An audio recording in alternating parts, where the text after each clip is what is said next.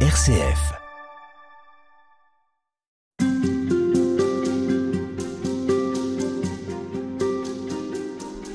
Le Christ a-t-il besoin des chrétiens pour se faire connaître? Eh bien, à cette question, l'Évangile répond déjà que tout disciple est missionnaire et qu'il peut dès maintenant partir annoncer que Jésus est ressuscité et que cela change tout.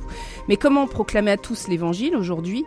A-t-on bien compris l'appel de Vatican II Pour faire connaître le Christ de tous, faut-il secouer l'existant ou créer de nouveaux groupes? Eh bien, c'est à toutes ces questions que nous essaierons d'apporter une réponse à l'occasion de la semaine missionnaire mondiale. Et c'est avec vous que nous le ferons. Père Luc Emmanuel Dupont, bonjour.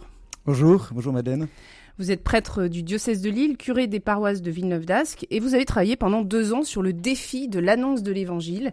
Vous venez euh, de présenter un mémoire de master à l'Institut catholique de Lyon sur le sujet du renouveau missionnaire de l'Église catholique en Europe occidentale. Autrement dit, vous avez cherché à savoir ce que veut dire être missionnaire aujourd'hui. Pourquoi spécialement ce sujet?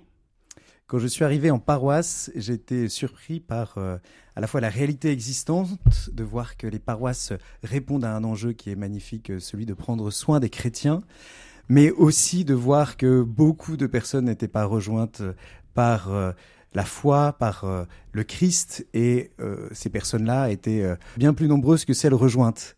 Et je me suis dit, mais comment aujourd'hui l'Église peut-elle relever ce défi de rejoindre toute personne?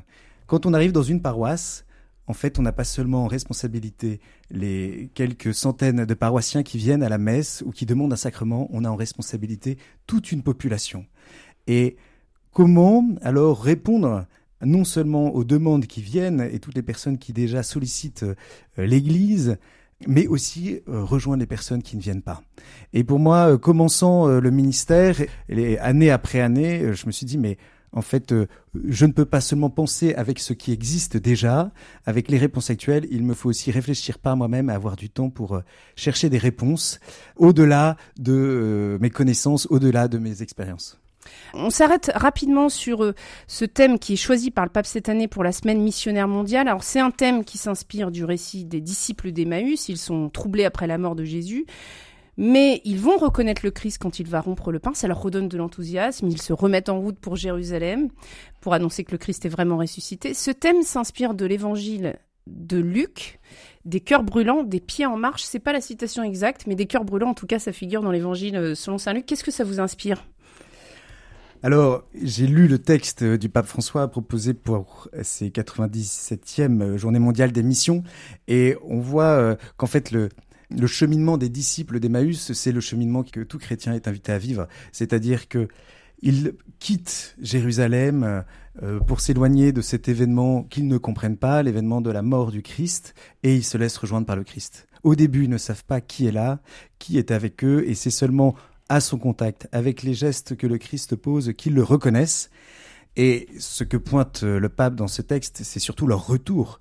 Ils ont le cœur brûlant et là, ils commencent en fait à se mettre en marche vers quelque chose de nouveau. Ils sont prêts à se relancer dans une dynamique euh, euh, qu'ils avaient comme quittée en quittant Jérusalem. Et c'est cette euh, nouveauté sur laquelle le pape insiste. J'aime beaucoup une de ses phrases vers la fin de son texte où il dit L'image des pieds en marche nous rappelle une fois encore la validité permanente de la mission Agentes. Alors ça, c'est quelque chose qui vous tient à cœur parce que parfois on peut avoir le sentiment que ça fait tiquer une partie des chrétiens. Est-ce qu'il faut déployer autant de moyens pour réveiller euh, l'envoi en mission des chrétiens? Est-ce que c'est vraiment une urgence? Est-ce que c'est pas un peu un phénomène de mode?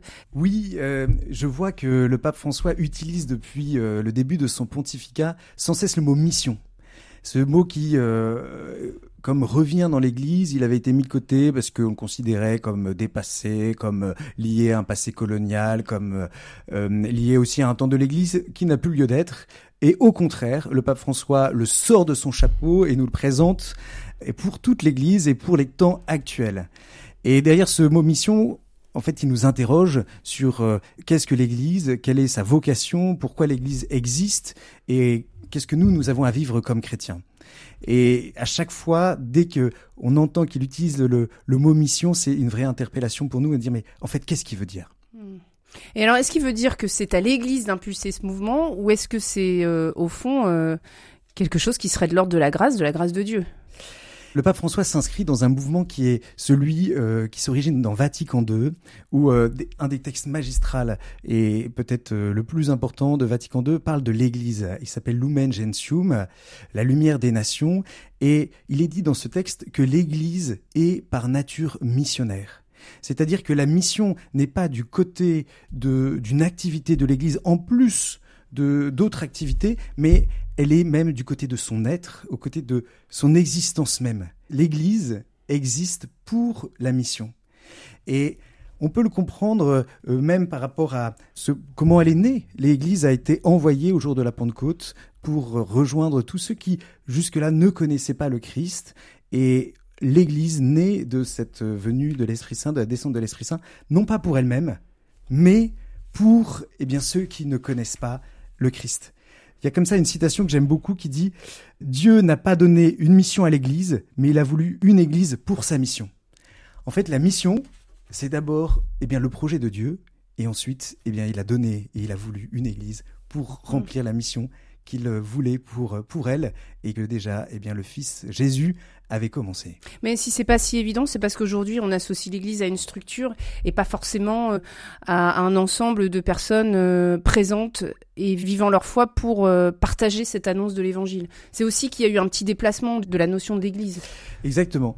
C'est intéressant de voir que avant le Concile Vatican II et hum, dans toute la théologie qui précédait, on pouvait avoir davantage une vision de l'Église comme une institution, mm. c'est-à-dire euh, fait de et on voyait le pape est en haut, euh, les évêques, puis les prêtres et enfin le peuple de Dieu. Mais, mais aujourd'hui, on a encore ce sentiment parfois.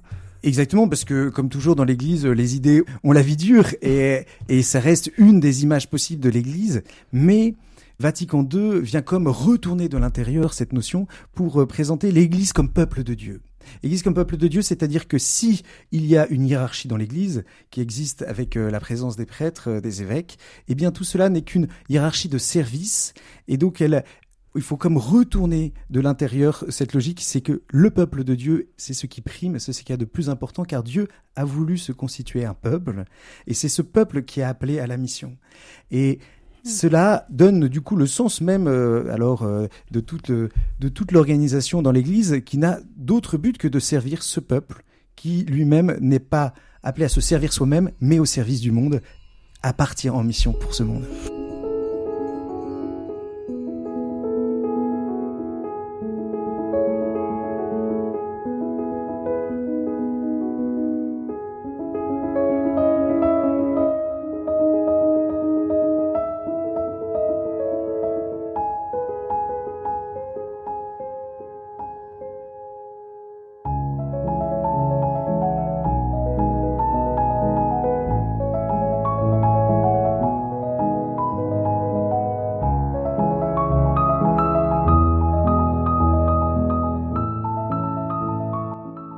Alors là, on a parlé de l'Église, la place de la grâce. Quelle est la part de, la prière, quelle est la part de la grâce dans ce mouvement de mission? C'est intéressant de voir effectivement une autre euh, image de l'Église. Donc ce serait l'Église comme euh, le canal de la grâce, comme le lieu, euh, particulièrement par les sacrements, où eh bien Dieu déverse ses grâces et passe par là pour par l'Église pour le monde. Cette image-là aussi demeure, mais on voit à chaque fois, elle demande à être complétée, et c'est ce que propose Vatican II à travers l'image du peuple de Dieu, c'est que c'est pas seulement euh, des, activités ou des, ou des propositions, c'est que c'est D'abord, cette vie de la grâce, elle est dans ce peuple qui se nourrit des sacrements, mais cette grâce, elle n'est pas d'abord, et je le redis, pour le peuple même, mais bien pour que, à travers eux, eh bien, cette grâce se répande. C'est-à-dire que tout le peuple de Dieu est invité à être coopérateur de cette grâce que Dieu déverse euh, dans son Église et par l'Église pour le monde dans cette église, dans cette structure, euh, et c'est pas toujours si évident à comprendre. Euh, il y a un choix. Le Seigneur appelle toujours parmi ses disciples ceux qu'il veut pour qu'ils soient avec lui et pour les envoyer prêcher aux nations. C'est dans l'Évangile selon saint Marc, au verset chapitre 3, verset 13. Est-ce qu'on peut arriver à comprendre que parmi ce peuple de Dieu, certains aient été choisis spécialement pour annoncer le Christ, ou bien finalement c'est la vocation de tout le peuple de Dieu? C'est pas toujours évident de comprendre ça.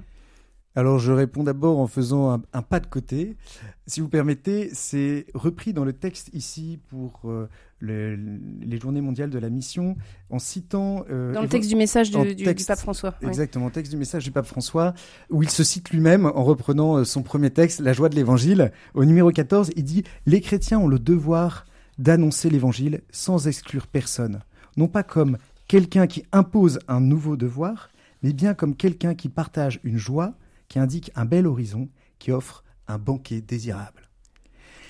Par là, c'est d'abord euh, la mission de tout chrétien que d'annoncer l'évangile, que d'être euh, euh, comme ce, porte-parole au nom du Christ dans l'Église, et bien de, de ce que le Christ a réalisé et ce qu'il veut encore réaliser dans la vie de tout être humain.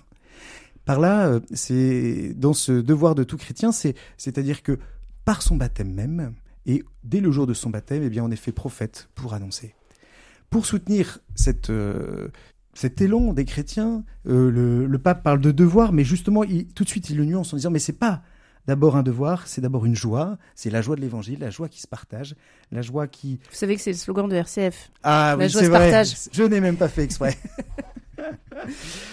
Et on voit que les prêtres et les consacrés, tous ceux qui ont une vocation particulière, comme on dit dans l'Église, eh bien, leur vocation prend sens par rapport à cette mission commune qui est celle d'une annonce à tous et une annonce différenciée. Il n'y a pas une seule façon d'annoncer, mais déjà euh, mais une, une multitude de façons de faire et de vivre. Et cette diversité, en fait, elle a besoin d'être nourrie. Et c'est vraiment la mission des, prêtres et des consacrés.